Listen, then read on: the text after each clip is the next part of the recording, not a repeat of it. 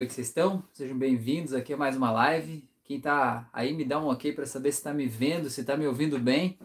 Me diz como é que tá o áudio hoje, porque o áudio hoje está um pouco diferente do normal, então me conta aí se está dando para me ouvir bem, se está tudo certo, tudo tranquilo.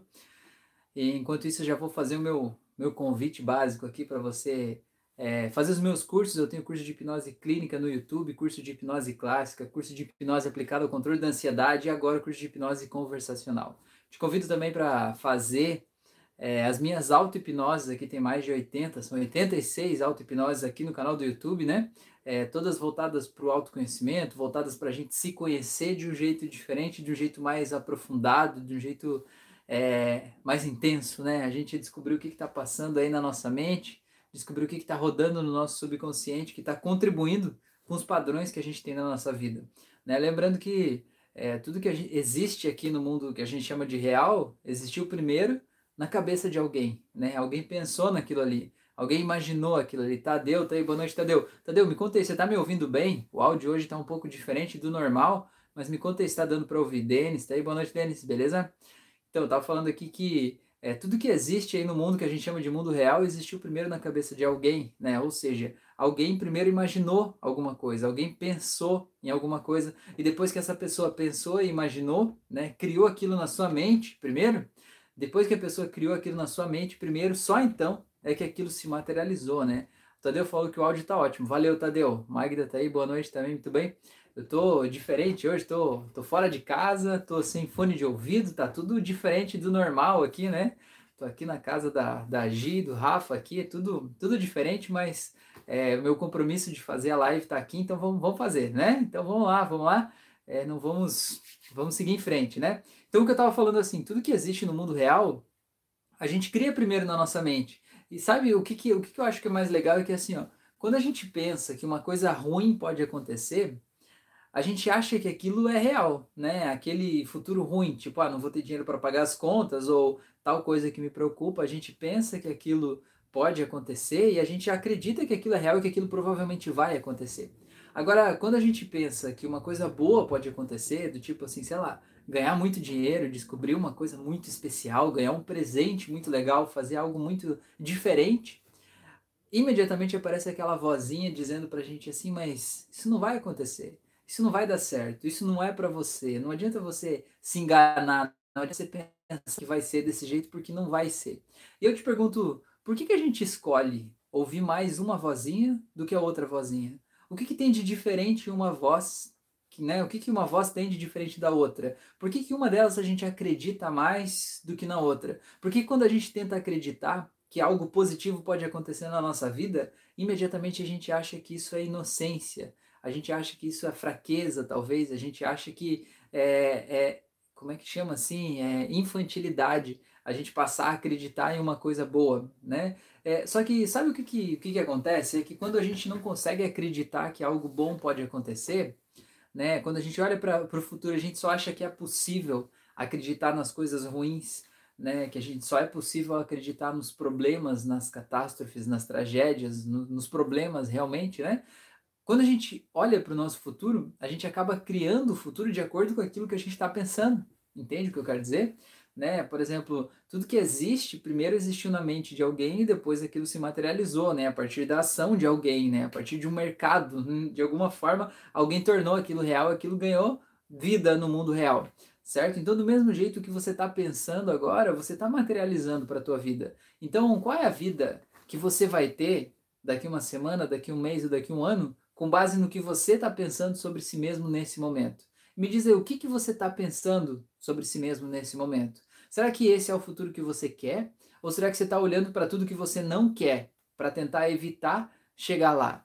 Porque quando a gente fica olhando para o que a gente não quer, acontece uma coisa muito louca, sabe? Porque a gente acaba meio que atraindo aquilo. Não sei se você dirige, eu sempre conto esse exemplo aqui. Se você está numa rodovia, né, em alta velocidade, e você precisa fazer uma curva para a esquerda, e se você ficar olhando para a direita, sabe o que vai acontecer? Não tente, não tente fazer esse teste. Mas o que, que vai acontecer? Automaticamente o carro vai vir mais para a direita, porque a, aonde está a nossa atenção é onde está a nossa energia, para onde a gente está indo, entendeu? Então, quanto mais a gente é, tá fazendo aquela curva, se estiver olhando para a direita, você vai automaticamente vir para a direita, né? Todas as tuas ações vão te levar em direção do que você está olhando, certo? Então, quando você tem uma crença de que você precisa olhar para todas as coisas ruins da vida para tentar evitar que elas aconteçam, infelizmente, você está construindo mais daquelas coisas ruins para a tua vida, né? Você está materializando aquelas coisas ali que você está pensando, tá? Vou dar um outro exemplo. Tente, não pense agora, tá? Não pense um elefante verde com bolinhas roxas usando um chapéu de coroa de abacaxi e um cinto de cowboy, né? E um encharpe de oncinhas. Você não pensou nisso, né? Eu duvido que você não pensou nisso. A gente pensa, certo? E quando você diz assim, quando você diz é, não quero pensar nisso, primeiro o teu cérebro precisa criar a imagem mental daquilo que você falou e depois vem a informação do não pensar nisso, para ele saber do que você está querendo se afastar. Só que sabe qual que é a questão? A questão é que a gente se emociona com o que a gente está pensando, entende? Então, se você assiste televisão e você vê um filme lá, né? Quando você tá. Ó, Letícia falou que imaginou igualzinho. É isso. A Rosilene tem boa noite, Rosilene. Muito bem. Letícia até deu risada. Pois é. Então não pense no elefante, você imagina, certo? O que que acontece? Quando a gente pensa na vida assim, né? Eu não quero é, que aconteça tal coisa, né? Eu não quero ficar sozinho, eu não quero perder o emprego, eu não quero não ter dinheiro para pagar as contas, eu não quero tal coisa, né? Eu não quero ficar doente, certo? A gente olha para tudo que a gente não quer. E quando a gente olha para o que a gente não quer, o que, que acontece? O nosso cérebro cria lá o elefante verde, né? Ele cria lá tudo o que eu não quero, certo? E aí ele vai tentar se afastar daquilo. Mas aí você já se emocionou, entendeu? É que nem, por exemplo, você é, assistir um filme de terror, né? Digamos que você não goste de assistir filme de terror. Aí você foi lá assistir um filme e você ficou com medo, né? Todo mundo já deve ter passado por essa experiência de ter assistido um filme, sei lá, na infância, na adolescência, ou mesmo agora na vida adulta, e você assistir um filme de terror e ficar com medo. Conta aí se você também tem medo de filme de terror, ou você fica sem dormir depois de assistir um filme de terror, né? É... Aí você assistiu o filme, certo? Aí depois do filme aquela experiência foi tão forte, tão traumatizante dentro de você que você diz assim: "Eu nunca mais quero assistir filme de terror". O que, que vai acontecer? Primeiro teu cérebro vai ter que buscar a imagem, a lembrança, a sensação do que é um filme de terror, para depois você ele trazer a informação de eu não quero isso. Mas na hora que vier a cena do filme de terror, que é o que você falou, né, vier a cena lá do, sei lá qual é a cena que te causa medo, né? Você já se emocionou com aquela cena e você já ficou com medo, entendeu? E só de falar do filme de terror você já fica, né, mal muitas vezes. Então a questão é, tipo, você não quer assistir filme de terror, ótimo, perfeito, é um direito teu. Mas o que, que você quer para tua vida? Certo? O que, que você quer? Eu quero assistir filme de comédia, certo? Então, em vez de você dizer eu não quero assistir filme de terror, diga assim, ó, eu quero assistir filme de comédia. Isso vale para a vida. Quantas coisas você está dizendo que você não quer na tua vida? E só que você diz o que você não quer, mas você já tem a clareza do que você quer? Às vezes o legal é a gente poder deixar claro, sabe? Ter claro na nossa mente o que eu quero.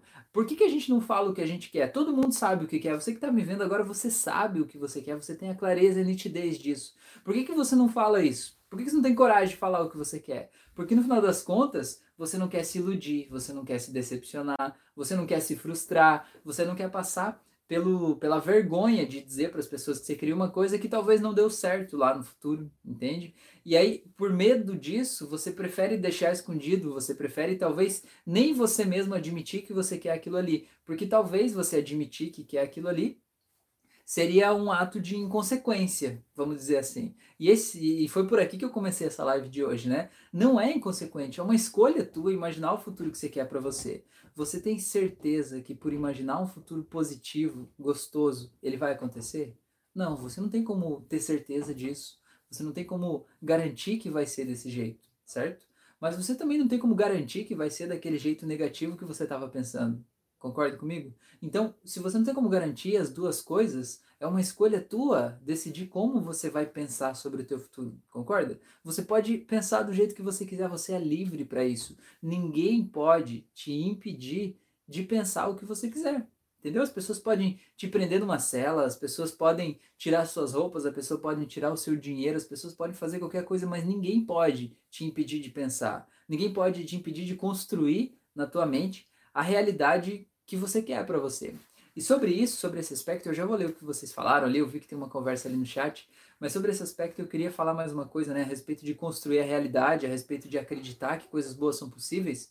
É que assim, ó, existe um ponto de equilíbrio, sabe? Não é nem você é, ser totalmente pessimista, achando que o mundo é ruim, achando que só coisas trágicas e terríveis vão acontecer, né? E você tem que estar tá sempre tentando se precaver de que aquelas coisas ruins aconteçam com você, né? Mas também você não ser aquela pessoa assim, sabe aquela pessoa que já acorda dando risada, que tá o tempo inteiro feliz? Ninguém é feliz o tempo inteiro, sabe? Muitas vezes essa pessoa que é aquela que tem até uma, uma alegria tóxica, até parece às vezes, né? Vocês devem conhecer alguém assim é, muitas vezes essa pessoa ela criou um personagem, um personagem alegre, ela não está se sentindo assim necessariamente, né? E, e, sobre isso, né, que eu, que eu quero fazer esse arremate desse assunto aqui, é que tem uma pesquisa, né, que eles falaram, sabe quem foram as pessoas que sobreviveram mais nos campos de concentração nazista? As pessoas que passaram mais tempo e que conseguiram sair de lá vivas, eles fizeram uma análise, né, do perfil comportamental dessas pessoas, né? Qual, qual era o que, que eles tinham de diferente dos outros? Que eles duraram, conseguiram ficar mais tempo lá, sobreviveram a mais coisas e conseguiram sair de lá vivos, né?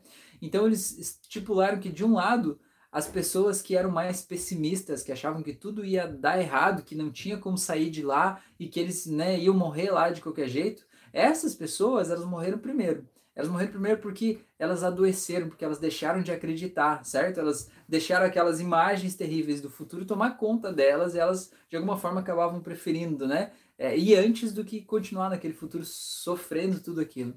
E as pessoas que eram muito otimistas, otimistas além da conta, foram que morreram por segundo, certo? Porque elas tinham um otimismo muito incrível. A gente vai sair até o final de semana, a gente vai sair até amanhã, a gente vai sair até a primavera, a gente vai sair até não sei quando. Mas as pessoas chegava o final de semana, chegava a primavera, chegava o mês que vem, chegava tudo e elas continuavam lá, né? E aí elas começavam a desanimar. E esse excesso de otimismo acabava gerando frustração, certo? Porque o que é a frustração? A frustração é quando eu espero algo e aquele algo não acontece, eu me sinto frustrado, né? Então elas esperavam demais e se frustravam demais, então elas eram o segundo grupo a morrer. E o terceiro grupo, então, que foi o que realmente resistiu mais tempo, era o que tinha uma expectativa, de certa forma, equilibrada. Não eram nem pessimistas demais, a ponto de achar que tudo era ruim, e nem otimistas demais, a ponto de achar que, que tudo era né, um mar de rosas, né? Era um, um otimismo equilibrado, vamos dizer assim, sabe? E você pode gerenciar isso na tua vida. Às vezes você conhece uma que é tão otimista assim, que ela acredita que tudo vai dar bem e aquilo te incomoda na pessoa, né? Você não, às vezes você decide ser pessimista para não ser como aquela pessoa, mas você não precisa ser como aquela pessoa, você pode achar o teu ponto de equilíbrio. Eu acho que esse que é o ponto, né? Você não está competindo com ninguém, você tá vivendo a tua vida, beleza? Gente, então coloca um dedinho para cima aí, ajuda a gente, coloca no curtir pro YouTube entregar aí esse conteúdo para mais gente, né? Para você receber mais informações como essa aí, tá bom? Então deixa eu ver o que vocês falaram aqui. A Magda falou, capaz que eu não pensei no elefante, né? Vi até os detalhes. Pois é. Legal. Tadeu falou, Rafael, por que precisamos da aprovação dos nossos pais? Vejo que os problemas que tenho com eles vêm disso. Sempre acabo frustrado, pois nunca alcanço essa aprovação. Então, Tadeu, esse ponto que você falou é um ponto muito importante, cara. Assim, ó, quem te disse que você precisa da aprovação dos seus pais? Entende? Esse negócio de precisar da aprovação, na verdade, é uma coisa que não é deles, é nossa entende? É, eu vou te dizer da onde que surge essa necessidade tão grande. É, geralmente quando a gente se sente, não é não valorizado, mas a gente sente que na infância as pessoas cobram muito da gente, sabe? E toda criança tem, né, de certa forma, um desejo de agradar, um desejo de, de fazer coisas legais. Veja qualquer criança, se a criança vai lá e faz um negócio legal e você elogiar ela porque fez um negócio muito legal, ela vai lá e vai repetir aquele negócio. É normal, né? Porque ela quer ser elogiada, né? Ela quer é, que reconheçam o valor dela. E o que, que acontece, Tadeu? Não sei se é o caso dos seus pais, mas muitas vezes os pais, na melhor das boas intenções, eles criticam os filhos, vai entender. Mas é assim, certo? Criticam de que forma? É assim, ó. O que que passa na cabeça de um pai que critica muito o filho, certo? Esse pai ele tem dentro dele um modelo de mente, um jeito de olhar para o mundo, de que se elogiar estraga, né? Ele foi é, criado nesse mundo. Então ele acha, quando o filho vai lá e tira uma nota boa, o filho vai lá e faz algo muito legal, muito positivo, né? Ele não pode ir lá e simplesmente elogiar, porque ele acha que se ele elogiar, ele vai tirar aquela proatividade daquele filho de fazer aquilo, né? Ele vai desmotivar o filho, vai tirar o filho do caminho do sucesso que ele está naquele momento, né? Vai tirar a alegria, a felicidade daquele filho ali, né? Elogiando como se fosse um, uma trava, um impedimento, como se o filho achasse que já está bom e não precisa mais continuar a se esforçar, certo?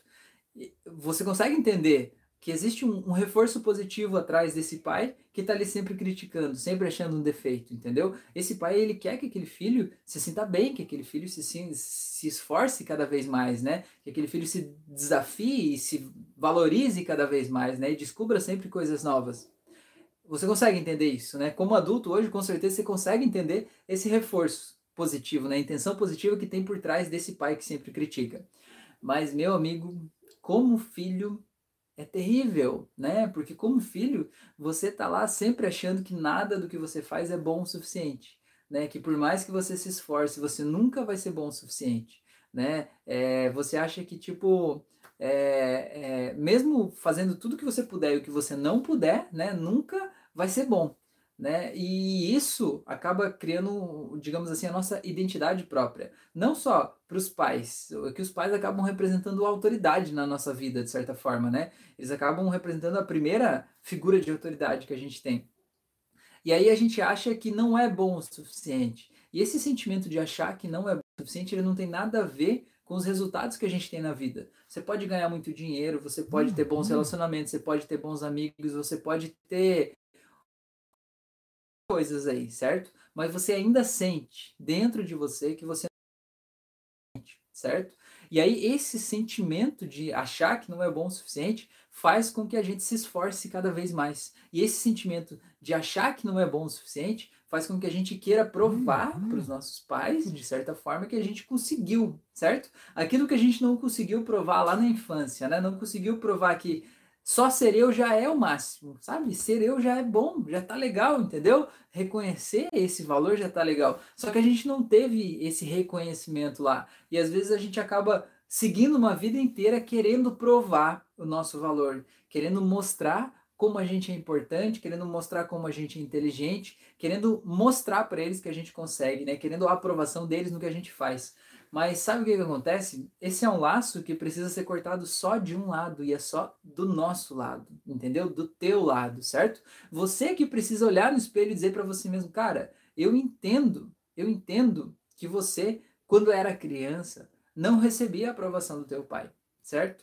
Mas imagine que você poderia falar com essa criança que você foi e explicar para ela tudo que eu te expliquei agora. Como que você diria isso para ela? Como que você faria essa criança ver que esse pai não queria o mal dela? Esse pai queria o bem dela, queria que ela se esforçasse, queria que ela crescesse, que ela se tornasse uma uma pessoa melhor, uma pessoa mais maravilhosa, né? Uma pessoa mais forte, uma pessoa mais determinada, entendeu? Como você poderia dizer isso para essa criança? E como que você poderia dizer para você mesmo, se você não fosse você, como que você diria para si mesmo hoje que você está livre desse reconhecimento do teu pai ou da tua mãe?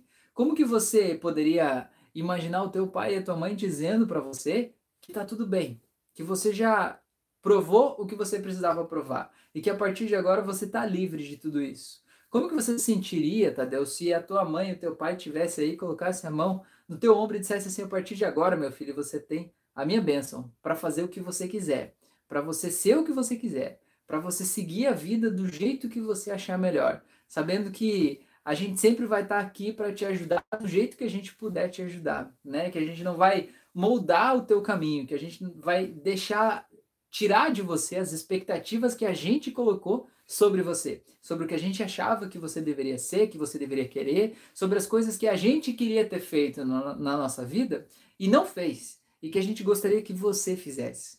Como que seria você ouvir isso deles? E como que ouvindo isso deles você poderia simplesmente tirar de dentro de você esse sentimento de ter que provar algo para alguém? Como que seria? Como que você perceberia dentro de você esse sentimento de ter que continuar provando, né? Como se fosse uma pedra dentro do teu peito. E como que você poderia tirar essa pedra daí se você pudesse olhar para ela na tua mão e sentir que ela de alguma forma tá te protegendo, sentir que essa pedra aí tá te protegendo e te fazendo é, evoluir, te fazendo crescer, mas ao mesmo tempo essa pedra aí tá te causando muito mal-estar, tá te impedindo de viver a tua vida de forma plena, de só viver a tua vida, porque você precisa estar provando tudo para as pessoas o tempo todo. E como seria você olhar para essa pedra e agradecer ela por ela ter te protegido até aqui e você simplesmente jogar essa pedra no mar, tipo agora, assim? Será que ela afundaria ou será que ela flutuaria? Como que essa pedra ia desaparecer lá no mar e como seria a sensação de sentir que a necessidade de provar as coisas para as pessoas desapareceria junto com aquela pedra e iria lá para o fundo? E como que você sentiria aquele vazio aqui dentro, sabendo que aquilo não está mais aí dentro, e que você poderia se sentir cheio de amor, de carinho, de tranquilidade, cheio de orgulho próprio, sabe? Orgulho próprio, orgulho de tudo que você já fez e já conquistou até aqui, sabendo que você já uhum. provou muitas coisas para muitas pessoas por muito tempo, não é verdade? E que você já provou para si mesmo o teu próprio valor. Como seria você se sentir cheio desse valor próprio? E como seria se a partir de agora você simplesmente pudesse viver a vida de forma leve, tranquila, sabendo que você não precisa mais provar e que já está tudo provado e que aquela dívida já está paga, né? Aquela dívida que você sente de gratidão ou de reconhecimento simplesmente já foi. Como seria isso? Me conta aí. Se você fez isso, me conta aí como é que foi. Que foi um, um pouco de hipnose conversacional junto aqui, tá bom? Beleza? É, tá, aqui, vamos ver. O Tadeu falou: essa sensação de não ser bom o suficiente é uma prisão. Pois é, Tadeu. E, e, e é uma prisão que é a gente só que pode pode sair o suficiente, não é verdade? Se você achar que não é bom o suficiente, você pode ter o resultado que for aqui fora, você vai continuar com essa sensação, porque esse é um estado interno. Uhum. Então, do mesmo jeito que mesmo com todos os resultados aqui fora você pode continuar com esse estado, você pode do mesmo jeito, mesmo sem ter os resultados que você achava que, que você tá, não tem a ver necessariamente com a vida real que você está vivendo, é apenas o estado em que você pode entrar e sair, beleza? Aí ele falou: boa noite. Como não se tornar pais assim, sendo que você não tem base em ser diferente deles? Ellen, eu acho que a resposta para isso eu posso te dizer que eu chamaria de autoconhecimento. Autoconhecimento é basicamente você se conhecer e entender por que, que você faz o que você faz. Entender por que, que você fala o que você fala, né? E observar a reação das tuas palavras nos seus filhos, né? Muitas vezes a gente tende a simplesmente repetir os padrões, porque é como você mesmo falou, uhum. é a referência que a gente tem, né? A gente aprendeu com eles a ser desse jeito e a gente repete esse padrão.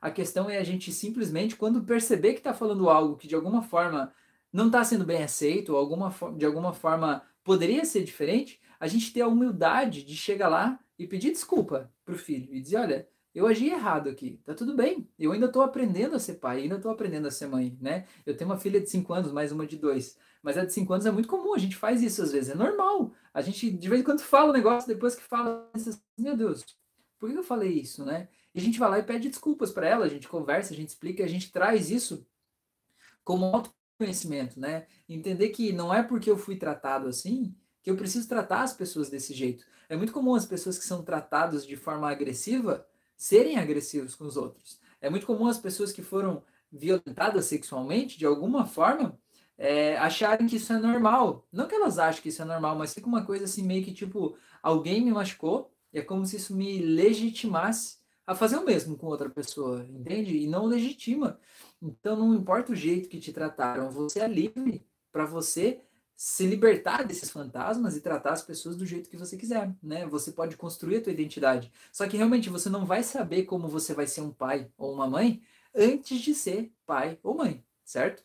É que nem assim, você querer ter a certeza de que você vai ser um ótimo pai, uma ótima mãe, sem ter filhos. É que nem você ter a certeza que você vai ser um ótimo motorista sem nunca ter dirigido. Não tem como. Você, o carro vai se esforçar, né? Tudo isso. Mas é só quando você estiver dirigindo que você vai aprender e vai calibrar, e vai ver o que você fez de errado, e vai corrigir o rumo, né? E vai pegar outras ações, entendeu? E vai fazer diferente, vai afinando o processo para você se tornar um melhor motorista hoje do que você foi ontem, né? Então é mais ou menos isso. A questão nesse exemplo de criar os filhos com essa metáfora de dirigir, que muitas vezes talvez você aprendeu a dirigir com uma pessoa que dirigia muito rápido, que era agressivo, que podava na curva, né? Que podava na faixa contínua, que fechava os outros. A questão é quando você estiver dirigindo, você precisa fazer isso?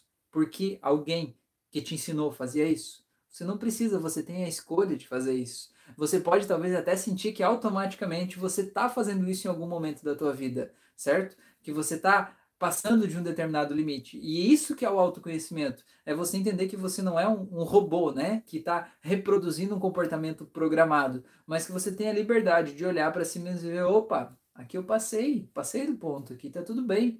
Mas para isso também você precisa se libertar daquele preconceito de que os pais sabem tudo e os pais sempre têm razão e só porque eles são mais velhos eles sabem de tudo, para que quando você seja pai ou mãe, você possa simplesmente olhar para o teu filho e, e dizer assim, não, tudo bem, você está certo, agora eu estou errado, eu sinto muito por isso. Isso não te diminui em nada enquanto ser humano, entendeu? Pelo contrário, isso só mostra a tua humanidade em poder falar isso, né, de certa forma, tá bom?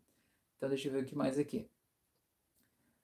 A Carol, boa noite a todos. Boa noite, Carol. Tudo bem? Thelma, tá aí. Boa noite, Thelma. Eu tô esperando tua mensagem lá. Eu não esqueci da nossa live da semana passada, hein? Tô esperando a tua mensagem lá, dona moça. Viu? Pra gente conversar e entender o que tá acontecendo aí. O Tadeu falou: só de imaginar é libertador, muita leveza. Quando você disse por que você tem que agradar seus pais, isso me tocou. Pois é, Tadeu. Eu comecei por isso, né? Eu atendi uma pessoa esses dias e a pessoa disse assim: meu Deus, Rafael, mas você vai com o dedo na ferida mesmo. Eu falei, mas é para isso que eu tô aqui, não é verdade? Se fosse pra gente jogar conversa fora, a gente ficava num bar conversando, né? A gente não tava aqui fazendo uma sessão de terapia, né? Então, Tadeu, se você é, fez esse exercício, né? Você falou que só de imaginar já é libertador, você vai ver que, de certa forma, isso aí já mudou dentro de você, né? hipnose conversacional é assim, a gente vai ativando algumas memórias, né? Alguns estados mentais, né? E vai associando isso, vai criando imagens, e essas imagens, elas é como se criasse pontes dentro de você, sabe? Eu digo assim, o grande problema da nossa vida é que a gente compartimenta o nosso conhecimento, sabe? Tipo, aqui tá uma coisa que eu sei e aqui tá uma coisa que eu sei que é completamente diferente daquela, certo? E às vezes eu olho para cá e às vezes eu olho para cá e por isso são disfuncionais às vezes, sabe? Às vezes eu tenho um comportamento bipolar, né, por exemplo. Eu sei ser calmo e eu sei ser agressivo, né? Mas estão em compartimentos ao mesmo tempo e vincular essas coisas. Entender que você não é nem só isso e nem só isso, mas você é o meio do caminho. No caso da bipolaridade, por exemplo, você está apresentando esse comportamento agressivo justamente porque você não está deixando a agressividade fluir naturalmente porque você está achando que é um ser iluminado que está aqui desse lado, né? Você está achando que você é o Buda encarnado que está aqui, né? No processo de evolução espiritual e que não pode sentir raiva. Aí você nega a raiva e a raiva vai crescendo dentro de você como se fosse um balão que vai enchendo, né? E de repente aquele balão explode. Na hora que explode você está aqui no outro polo, certo? Então você acha que você tem um problema, que você tem um defeito, que você é bipolar, explosivo, alguma coisa do tipo, mas não é. A única coisa é que você não está se permitindo ser você, entendeu? Você está achando que tem que reprimir a raiva, que tem que reprimir a angústia, tem que reprimir o mau humor, o mal-estar, e você não tem que, né? Você deve ser natural, você deve deixar a vida fluir. A vida foi feita para isso, né? E você deve simplesmente se permitir ser você. Quando a gente consegue ser a gente, a gente não tem outras coisas para ser reprimidas, outras coisas para ser escondidas, a gente não tem outras coisas para ficarem se acumulando que em algum momento vão explodir, entendeu? Então, mais ou menos isso. Ó, rei falou, é nós que é heróis, é, tá? É, o Tadeu falou, a minha mente se abriu, olha só, que legal, Tadeu, coisa linda, hein? Parabéns, parabéns, muito bem. A Carol escreveu alguma coisa e apagou, Carol. Não deu tempo de eu ler. Beleza. Gente, então já estamos em meia hora de live, né? Me conta aí, é, tem algum ponto que eu não, não fechei aqui, algum ponto que ficou aberto? Tem mais algum assunto que vocês querem falar? Senão eu já vou encerrando essa live aqui de hoje, uma live diferente, especial, né? Fazendo em outra casa aqui, passeando, sem fones de ouvido, fazendo tudo diferente, mas não podia deixar de, de, de, ter esse momento aqui, né? Porque de certa forma a gente a gente cria, né, uma, uma família, uma comunidade aqui, né? E eu sei que do mesmo jeito que eu espero esse momento para estar aqui com vocês, vocês também de alguma forma esperam isso, né? Quem está aqui participando ao vivo e quem acessa depois, né? Então eu acho muito legal de alguma forma poder participar disso aqui, tá bom? Então estamos aí. Deixa eu ver. A Carol falou, Libertador mesmo, também tenho problema com isso. Pois é, Carol. E será que você tem ainda? Ou será que você tinha? Tem uma live, uma live não, tem duas auto-hipnoses que eu quero sugerir para vocês, tá? Duas que estão aqui no canal. Uma delas é para você cu curar a relação com os pais, pai e mãe, tá? Faz essa que vai ajudar muito. E tem uma segunda que é para se libertar das expectativas dos outros, certo? Se libertar das expectativas dos outros, porque de certa forma você está querendo provar as coisas para alguém, porque eles têm expectativas sobre você, de que você é de um jeito ou de outro, e você está querendo provar que você é ou que você não é daquele jeito, certo? Então, se você se libertar dessas expectativas, você pode simplesmente ser. e ser feliz em ser você, entendeu? Ser feliz em ser você. E mais uma terceira ainda, que é o dever de casa de hoje, né? Para dar tempo de vocês fazer até quinta-feira, faz uma por dia aí. Faz a auto-hipnose para aprender a dizer não, tá bom? Aprender a dizer não é uma coisa incrível. Isso devia ser ensinado na escola, devia ser ensinado na faculdade, devia ser ensinado no berçário, né? Devia ser ensinado na autoescola, devia ser ensinado em qualquer lugar, né? Aprender a dizer não. Não é porque alguém quer alguma coisa de você que você precisa dar aquela coisa para a pessoa. Você precisa se anular deixar de ser quem você é, deixar de existir, deixar os teus desejos de lado para agradar o outro. Por quê? Você não precisa fazer isso, né? Só que a gente às vezes tende a fazer isso, às vezes a gente tende a se sentir mal, a se sentir talvez meio arrogante, meio egoísta, assim, né? Quando a gente se coloca em primeiro lugar. Mas não é egoísmo, é apenas a gente se priorizar. Até porque para ajudar as outras pessoas, a gente tem que estar tá bem. Se você não estiver bem, o que, que você vai dar para o outro? Na é verdade? Você vê uma pessoa que está se afogando lá, né? Se você não sabe nadar, se você está cansado, sem energia, você vai conseguir ajudar a pessoa? Não vai, você vai se afogar junto com ela lá, entendeu? Então você tem que se priorizar para você estar tá bem, para que aí sim você possa ajudar as pessoas, tá bom? Então deixa eu ver o que vocês falaram aqui. É, vamos ver. Tá, a Letícia falou. Fala um pouco sobre emaranhamento familiar, que é a troca de papéis na família. É, sou filha e me sinto mãe dos meus irmãos, muita responsabilidade. Letícia, você é a filha mais velha? Responde aí só para eu ter certeza, tá bom? É, vamos ver, a Carol falou: às vezes acho que precisa agradar quem, até quem não merece e não conheço. Pois é, Carol, a necessidade de agradar os outros não tem a ver com o quanto os outros merecem ou não. É um estado interno, né? Eu me deixar de lado e, e, priorizar o outro, né? É uma decisão, na verdade, né? Mas que a gente pode mudar, beleza? A Ellen falou gratidão por tirar esse momento pra gente no meio da sua rotina intensa. Valeu, Ellen, gratidão, muito bom. Beleza. É, a Carol falou, já me sinto bem melhor agora, após as hipnoses. Beleza. Letícia, a Letícia é assim, então, ó. A Letícia é filha mais velha. O que que acontece numa família com filho mais velho? O filho mais velho, naturalmente, ele tem uma tendência a querer ajudar a, digamos assim, assumir o controle da família, vamos dizer assim, sabe? O filho mais velho, ele chegou primeiro, certo? E ele vê os problemas, sei lá, falta de dinheiro, problema de relacionamentos, problemas que acontecem na família, e ele, como é o mais velho, ele tende a querer ajudar aquilo ali, ele tende a querer ajudar a resolver, certo? E ele vê os outros filhos que chegam e de alguma forma ele sente que, por exemplo, representam um peso a mais para os pais, por exemplo. E ele quer de alguma forma ajudar a eliminar aquele peso, ele quer ajudar a trazer mais dinheiro para casa, ele quer ajudar a melhorar aqueles problemas. E muitas vezes ele acaba gerando conflitos justamente porque ele quer ajudar e não pode ajudar, ou porque ele acha que um dos dois, pai ou mãe, está atrapalhando no conflito familiar, né? Tipo assim, ele compra a visão de um deles, compra a visão do pai e fica de mal com a mãe, ou compra a visão da mãe e fica de mal com o pai, achando que é o outro que está impedindo ele de ter uma vida plena, uma vida incrível, certo? Sabe? Entende? É, e o que, que acontece? Muitas vezes esse filho ele acaba assumindo, como você falou, Letícia, acaba assumindo o papel de mãe da mãe, né? Ou pai da mãe, ou pai do pai, não sei. É muito comum, é, muitas vezes eu faço sessões com pessoas, né? E as pessoas na regressão por hipnose elas voltam para o útero da mãe. E eu aprendi nos cursos que eu tinha feito que, por exemplo, um bebê que está lá no útero da mãe, ele acessa um trauma lá de rejeição, é porque o bebê está se sentindo rejeitado pela mãe. E eu descobri na minha prática clínica com as pessoas que eu atendia que isso não é verdade eu descobri que o bebê, quando está no útero da mãe, ele ainda não sabe que ele existe. Ele não sabe que ele é uma outra pessoa. Ele, ele é a mãe, ele acha que ele é a mãe, né? Ele é células que começaram a se juntar e formar um novo indivíduo, mas ele ainda não sabe que ele é separado da mãe, que é uma outra coisa, certo? Então, se esse bebê acessa um trauma de rejeição, sabe quem é que está sentindo rejeitada? A mãe, entendeu? Então, a mãe está sentindo rejeitada pelo marido, pela sociedade, pelo trabalho, pelos pais dela, não sei qual é a vida dela, entendeu? Mas ela está se sentindo rejeitada e o bebê acessou aquele sentimento de rejeição, certo? O que, que acontece? Imagina que essa mãe está se sentindo insegura e rejeitada pelo marido, às vezes até agressões físicas ou verbais, enfim, que ela está passando e o bebê está lá dentro sentindo tudo isso e sentindo, sabendo como essa mãe pensa, se sente, certo? O que, que acontece com esse bebê quando ele nasce? Ele tem uma tendência muito grande, muito forte, muito intensa de querer proteger a mãe, entende? É porque é como se fosse assim, ninguém mais está vendo o sofrimento que ela está sentindo lá. Então eu é que vou assumir ela, eu é que vou cuidar dela, sabe? Como se invertesse os papéis mesmo, como a Letícia falou, né? Eu é que vou assumir o papel. certo? E vou cuidar e proteger a minha mãe. Às vezes fica de mal com o pai, às vezes, né, tem vários tipos de problemas que são decorrentes dessa, dessa mudança de comportamento, né? Tem uma técnica, né, que se chama constelação familiar, e nessa técnica fala muito sobre isso, né, de você trocar de papel, papéis, né, chama de inverter os papéis, né? O filho assume o papel de mãe e a mãe assume o papel de filho.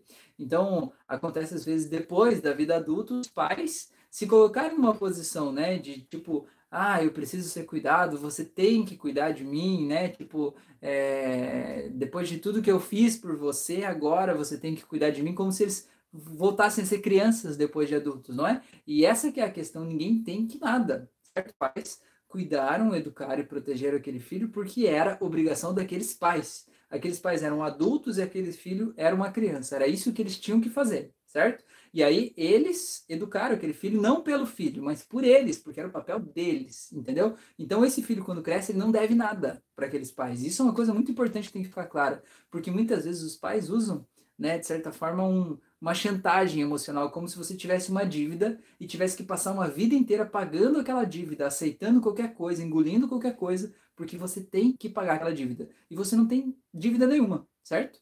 Ninguém te deu nada, certo? Eles fizeram o que eles acharam certo naquele momento e que era o papel deles como pais. A constelação familiar fala muito disso. Quando acontece um trauma lá na infância, você tem que ver que você era criança e eles eram grandes, certo? Naquele momento você era o pequeno, você não tinha como dar conta daquela situação, daquelas circunstâncias, né? Então vamos dar um exemplo. Imagine que uma criança, né, viu quando era pequeno lá o pai traindo a mãe ou a mãe traindo o pai. E aí ele guarda uma mágoa gigante dentro de si, né? Imagina que essa criança já é aquela, por exemplo, que achava que a mãe é, se sentia abandonada, rejeitada, e depois, aos 5 anos de idade, viu o pai traindo a mãe. Então aquilo aumentou muito mais, né? O que a constelação familiar fala é que você tem que olhar para aquela cena, né? Hoje, voltar lá e se imaginar naquela cena de novo e ver que você era criança e que você não era o adulto lá, que não era missão tua resolver aquilo, que você não era a esposa do teu pai, por exemplo, e que quando ele cometeu aquele ato, ele não estava traindo você, certo? Ele estava cometendo uma infidelidade com a esposa dele e que isso não é problema teu enquanto filho. Entende o que eu quero dizer? Isso não torna ele um pior pai. Pode tornar ele um pior marido, mas o teu papel com ele, a tua relação com ele não é de marido e esposa. Tua relação com ele é de filho, filha, no caso, né? Então, tô, tô falando isso, né? De que é importante a gente se colocar no nosso lugar e a gente entender que existem várias dinâmicas acontecendo e que a gente não está aqui para suprir a carência, a expectativa, a necessidade de ninguém. A gente está aqui para ser a gente do jeito mais leve, livre e tranquilo possível, tá bom? Então, deixa eu ver o que vocês falaram aqui. E me conta, Letícia, faz sentido isso para você, não? Tá bom? É... Aqui tá. A Carol falou verdade. A Letícia falou muito interessante, não sabia disso. A Carol falou: a título de curiosidade, você poderia falar mais sobre constelação familiar? O que e como funciona? Porque nunca ouvi falar. Sério, Carol, que legal. Então, constelação familiar é basicamente assim: o entendimento. Tem um cara chamado Bert Hellinger, pesquisa aí no, no Google que você vai achar, né? É, o Bert Hellinger ele fala o seguinte: que é o cara que criou essa, essa concepção teórica aí, né, da constelação familiar. Ele fala assim que os grandes problemas que a gente enfrenta, a desarmonia que a gente enfrenta na nossa vida, sempre vem das nossas relações familiares, certo? E não só nessa geração. Não só, tipo, inversão de papéis de pais e filhos, né? Mas também é, é, de gerações anteriores, né? E a, constelação familiar fala muito também de. É, como é que chama assim?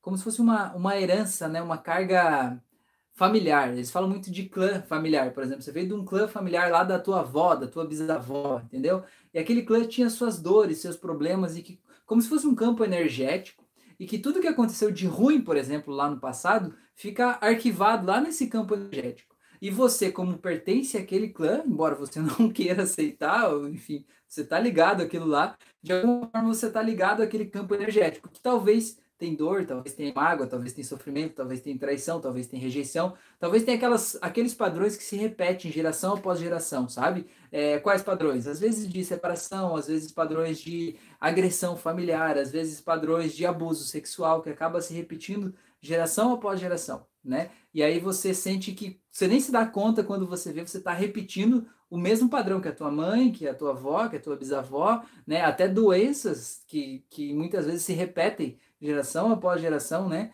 porque a gente tem o mesmo jeito de olhar para a vida, certo? Então, constelação familiar fala muito disso, da gente entender qual é o nosso papel e a gente nos colocar no nosso lugar dentro da nossa família, entendeu? Então, vou te dar um exemplo é, de uma sessão que eu fiz faz muito tempo já. Mas assim, ó, é... sabe a história que eu contei agora há pouco da criança que estava no útero da mãe, sentia um sentimento assim de insegurança e que daí a partir de então passou a querer é, proteger a mãe, cuidar da mãe? Então, como diria o Roberto Carlos, esse cara sou eu, né?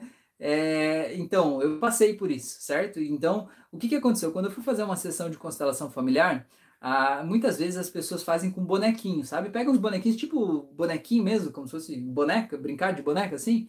Aí pega os bonequinhos e vai colocando numa mesa. Põe um bonequinho de frente para o outro, põe um virado para lá, um para cá. Mas a pessoa que está fazendo a constelação, ela não te diz quem é cada bonequinho. Ela só diz, ó, oh, eu vou colocar esse bonequinho aqui esse aqui aqui. O que, que você acha? Você se sente bem com esses bonequinhos assim? Te incomoda ver esses bonequinhos desse jeito? E a pessoa vai mudando a posição daqueles bonequinhos, né? Até que você vai entendendo. E aí depois ela vai fazendo uma análise a partir de como você se sentiu do jeito que os bonequinhos estavam, quem estava olhando para onde, quem estava olhando para cá e tal, né? Então, por exemplo, vou dar um exemplo, né? Naquele momento que eu fiz essa sessão, eu tinha a Fran, né, minha esposa, e a minha primeira filha ainda. É, e aí aconteceu? Ela colocou os bonequinhos lá, resumindo, tava eu, num, num, digamos, junto assim, a Fran, a Lele, que é minha filha, que só tinha ela naquela época, né? E eu. E aqui do outro lado tava minha mãe, meu pai e a minha irmã, né? E aí, do outro lado, tinha uma outra irmã que a minha mãe perdeu logo depois do nascimento, né? Acabou falecendo. É, e aí o que, que aconteceu? Eu estava aqui, digamos, na minha família, estava eu, a minha esposa a minha filha aqui, só que o meu bonequinho estava virado para cá, certo? Para onde estava a minha mãe, meu pai e minha irmã. Então ela diz assim: ó, você criou a tua família, né? Você criou uma nova família, mas você não está olhando para a tua família, você está olhando lá para tua mãe, como se quisesse garantir que a tua mãe está sendo segura, protegida e você não está vivendo a tua vida, entendeu? Então essas dinâmicas de constelação familiar faz você entender onde é que está o teu foco e por que, que você está é, tendo problemas, né? Muitas vezes, nesse exemplo, né? Eu estava aqui olhando para minha mãe, né? Então, ao invés de olhar para a minha vida, eu estava olhando para a vida dos meus pais, certo? E muitas vezes os problemas que eu enfrento na minha vida não são meus, são deles, entende? São eles que têm que resolver os problemas deles, não eu, né? Eu nasci lá, eu cresci lá, eu tenho muito amor, muito carinho, muito cuidado, né? Eu posso ajudar do jeito que eu posso ajudar, mas eu não posso mudar eles. Então, por isso, eu tenho que colocar o foco, o meu foco, na minha vida. Então é mais ou menos essa dinâmica, né? E você aí tem uma pegada assim bem holística também de você entender que existe uma carga hereditária que vem passando de geração por geração e você está conectado àquela carga.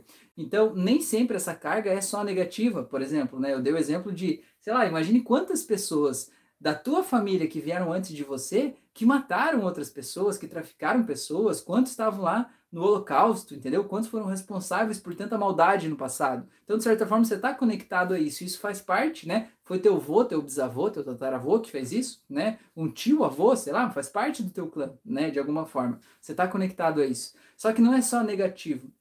Do mesmo jeito, tiveram pessoas que fizeram coisas maravilhosas, coisas incríveis, entendeu? Lá no passado, pessoas que tiveram ações humanitárias, que tiveram ganharam prêmio Nobel, sei lá, pessoas que fizeram coisas maravilhosas e que você de alguma forma é, vem com essa carga toda junto dentro de você, entende? Então, quando você vai tomar uma decisão na vida, você não está sozinho. Você pode pensar e sentir que você tem a carga de todas as pessoas atrás de você e que você é o reflexo do trabalho de tanta gente. Você é o resultado, a materialização do sonho de tanta gente que veio antes de você e que foi passando geração após geração os seus sonhos, seus desejos até você estar tá aí agora. Então, isso é uma coisa que pode ser tomada muito positivamente para você ter energia de fazer o que você quer fazer, certo? Então, às vezes você quer fazer uma coisa na tua vida e você acha que o teu sonho não é possível, porque você está olhando só para você. Não, porque eu não mereço isso, é pequeno. Mas se você olhar para todas as pessoas que já sofreram, que já morreram, que já lutaram lá atrás, para que agora você tenha a oportunidade de sonhar esse sonho, você fica com muito mais energia para ir para frente, não fica?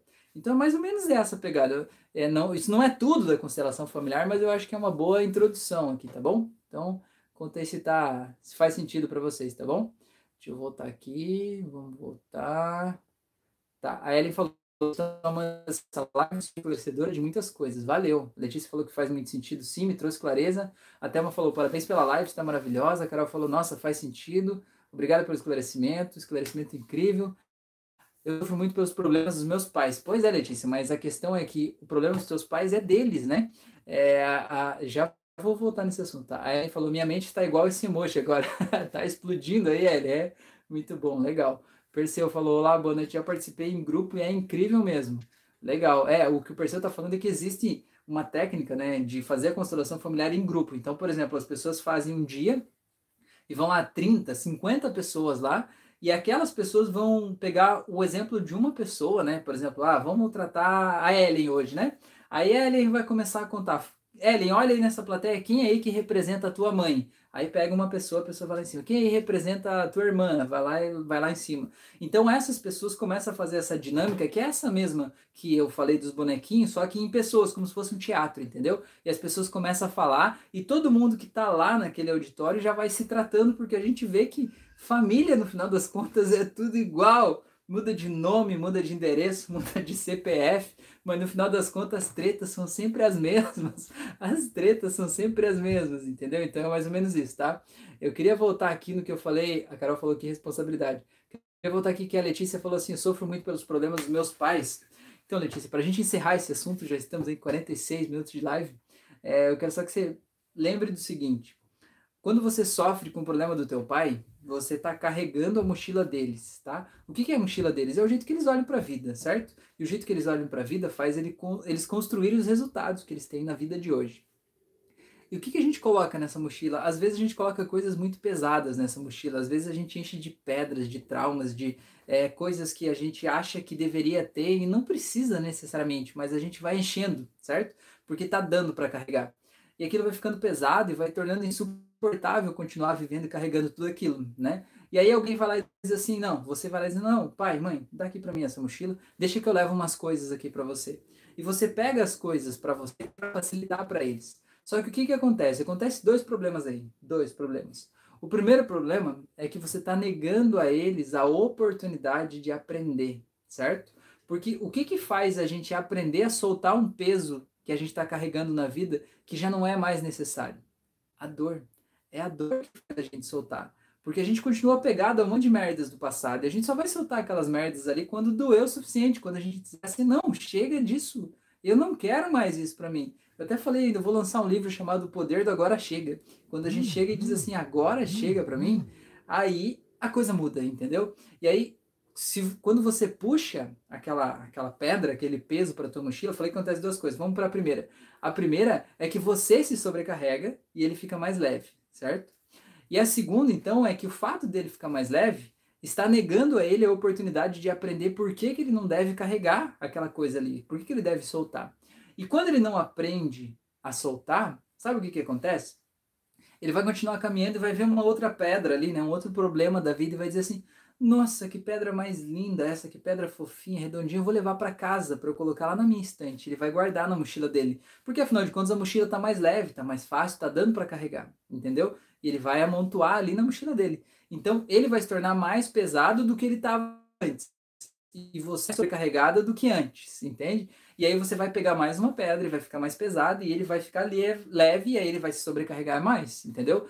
Então, por mais que seja doloroso a gente olhar aquele sofrimento lá, a maior atitude de amor que a gente pode dar, ter, né, é simplesmente deixar aquilo lá. Entender que aquilo é uma escolha. Aquele sofrimento que ele está carregando lá naquele momento é uma escolha, entende? E às vezes as pessoas não têm a clareza disso. E a gente, por amor, quer ajudar, a gente quer carregar o peso dos outros, mas cada um tem que carregar a sua própria mochila, entendeu? Isso vale para pais, para mães, para namorados, para filhos, para relacionamentos para chefes, para colegas de trabalho, vale para todo mundo. A gente precisa olhar e perceber que o outro está tendo um sofrimento muito grande, está carregando, né, uma mala de viagem muito grande. Você olhar e dizer, pô, que interessante essa mala de viagem, né?